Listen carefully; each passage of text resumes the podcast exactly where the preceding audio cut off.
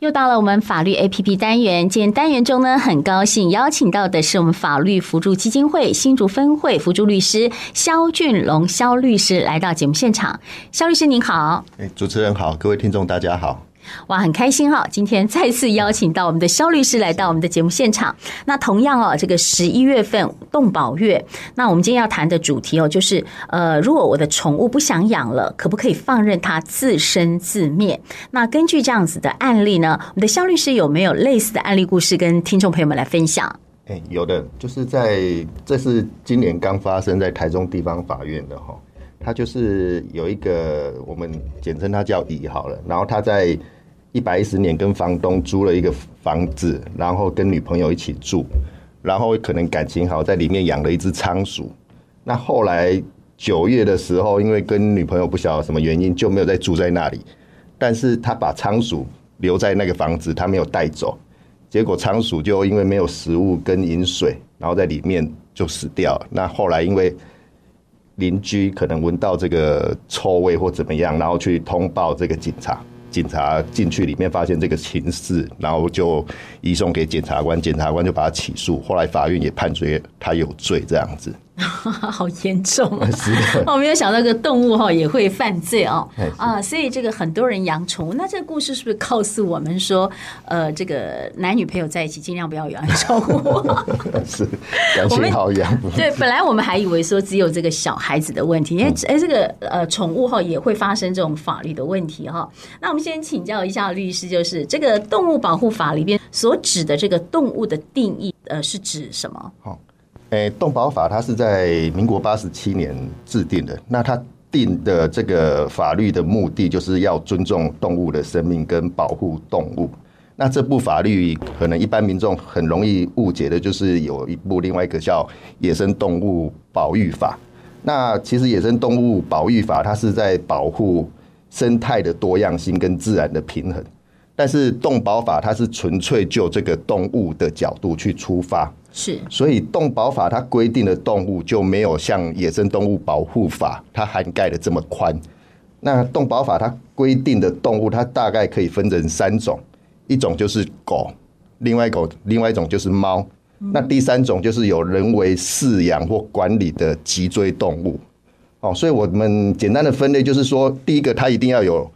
人去管理或饲养的脊椎动物，哦，所以假如说我们有一些小朋友他喜欢养这个独角仙，是。独角仙它是甲虫，它不是有脊椎的动物，所以它就不受动保法的保护。嗯哼，好，那也那个脊椎动物大概可以分成五大类啦，一种就是鱼类，对，一种是两栖动物，另外一种是爬虫类，哦，然后再来是鸟类，再来是哺乳类。所以像昆虫啊，那那个软体动物啊，这个就不是动保法要规定的哦，但是它可能还是会受到野生动物保保育法的规定。那另外就是另外两类就是狗跟猫，那狗跟猫它就没有区别有没有人养。所以流浪狗、流浪猫，它还是受到动保法的保护，这样子。呃，动物保护法对于这个饲养的动物有没有一些要求在？有的，以前我们都把动物当作是人的宠物，哦，那它可能在法律上定义就是一个叫做动产，哦，所以假如人要自己要去对你的动产做什么动作，法律基本上是不会禁止，像你要把你的电脑拆开啦，或者是要把你的车怎么样去做。都可以，但是因为有动保法，所以你就不能对你的动物做违反这个动保法的规定。哦，那动保法它对于饲养动物它有一些要求哦，这个要求还蛮多的，我一个一个讲给大家。是，第一个就是动物的饲主他限成年人哦，所以未成年人他去饲养动物，他就要由他的法定代理人或他的监护人去当饲主。哦，所以我们一般看到小朋友很喜欢这个宠物，他要买。可能不行，要成年人去帮他买，买来成年人去帮他当饲主。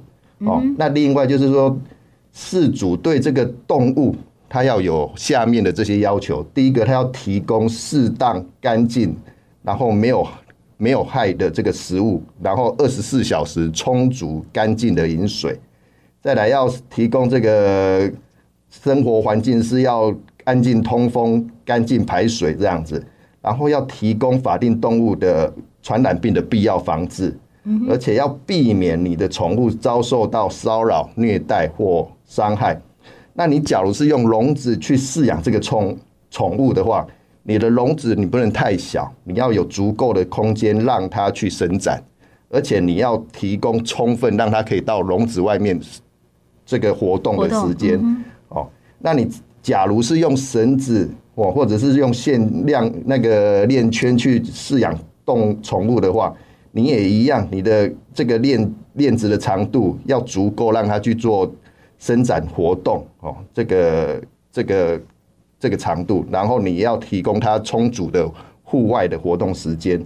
再来，我们常看到有些人会用汽机车去遛狗哦，这个也不行，不能用汽机车去牵引这个宠物哦。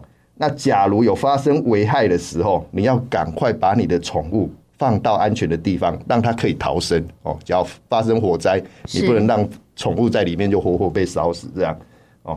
再来就是不能长时间将宠物放在。密制的空间，你要开启这个对流的孔洞，让它可以呼吸哦。再来就是要提提供其他妥善的照顾。最后一个就是说，你除了节育之外，就是结扎以外，你不能对宠物施予非必要或不具医疗目的的手术。所以以前我们看到有些人怕吵，会把狗会把猫带去割声带，这个也是不行的哦。大概是要有这几个符合的规定哦。是。哎，那想请问一下律师，我曾经看到说有狗哈，呃，就是呃，主人可能怕它会去咬人，他戴那个那个狗的那个口呃口罩，是不是？对对对，那个这样可以吗？那个是合合乎法律的规定，因为是法律有规定，有一些比较特别凶猛的，像比特犬呐、啊，或者高加索，他们出去就一定要戴这个狗圈，嗯、然后要把口。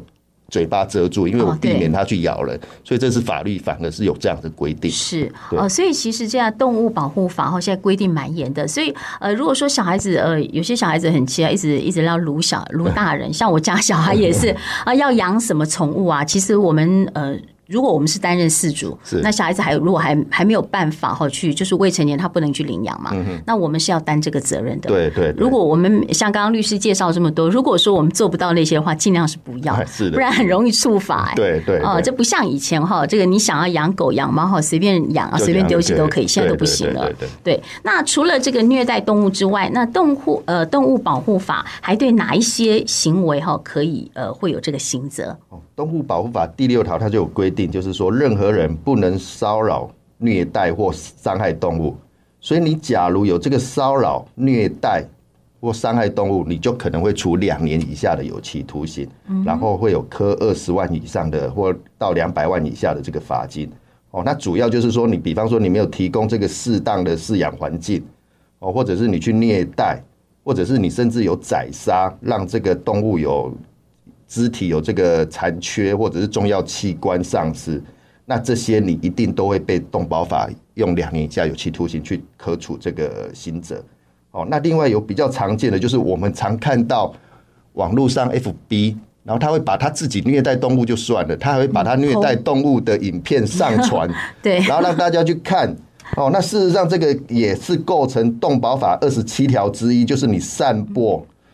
播放或贩卖这个这些虐待动物的文字、图片、影像这些的的物品，所以他也会处一年以下有期徒刑，三年三年的罚金。哦，所以假如你你在网络上有看到这些这些影片，你就不能再转传。你一转传，你也会，我们转传的人也会犯法。对对对，因为他散布散布，你你看到这个影像，你觉得很好笑，然后你就转传，那就变成散播了。对。哦，那再来就是说，你让。动物跟人，或让动物跟动动物之间去搏斗，像我们常看到，就以前哦，超美亚狼给刚，我们会去让鸡在那边斗，嗯，对，这个也不行，这个也是违反动保法哦。另外就是说，有些会有赛狗啦，赛赛一些动物比赛，举办这个比赛，利用动物去做竞技，这个不行哦。另外就是说你，你你。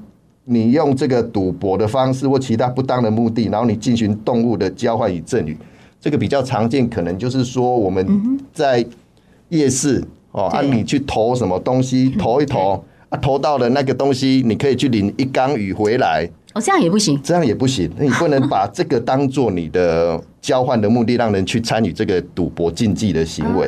哦，那最后就是我们刚回到刚刚讲的，就是说，你假如这个动物你不养了，这个宠物你不养了，然后你把它弃养，哦，是这个一定就是违反法律的。哦，那弃养它，假如假如还活着，那也还好；假如被虐待了，像无无缘无故就死掉，那就是刚刚的动保法。但是你假如一弃养，你就会有这个。可处三万元以上十五万元以下的罚款，这么多这样子，是对，嗯。哎，这真的呃，我想我们的听众朋友们听到会觉得很惊讶，因为我自己都觉得很惊讶。因为像我们现在很多这个台湾嘛，哈，夜市文化很多，我们到夜市去都很多啊，就是有个抽奖啊，或是投，哎，这样你投到了，或是呃有抽到了，就可以把这个动物拿回家。这个是不行的，都不行的。哇，那影片也不可以转传哦。虽然我不是原 PO 影片的人，但是如果我转传的话，也是犯法的。对，不能散播这些影片。这个叫散播哈。那我可以检举。可以啊，可以啊，你可以到那个 一般县市政府有这个动保的专责单位，或者是你跟警察报案都可以。是啊，今天律师真的带给我们很多的我们不知道的尝试哈。那根据我们今天的主题哈，我们的律师有没有其他需要补充的呢？我我我做个呼吁，就是说，因为宠物是我们人类很忠实的一个伴侣，所以我们不需要说因为不养了，然后就把它随便乱丢，或者是做出这些虐待的行为。对哦，那假如有一些看到这样的行为，我们可以勇于检举。那另外，假如说。有涉犯这些法律，但是你的本意不是这样，那也可以去这个法服基金会去申请这个辅助，这样、嗯、是好。那呃，我们的法服基金会的这个电话跟地址，是不是可以跟我们听众朋友们说一下呢？是的，那法服基金会它有一个预约电话，预约电话就是零三五二五九八八二。哦，那它的会址是在这个新竹县竹北市县政二路一百零五号。是啊，当然，呃，如果说听众朋友们对今天的主题内容有任何疑问呢，也欢迎你可以哈在我们的新竹分台简讯快易通零九三四零一一六五二，呃，或者呢在我们的新竹分台 FB 来做留言，我们都会将你的问题转达给律师，请律师来回答。那今天呢，再一次谢谢我们的肖俊龙肖律师，谢谢您，谢谢主持人，谢谢各位听众。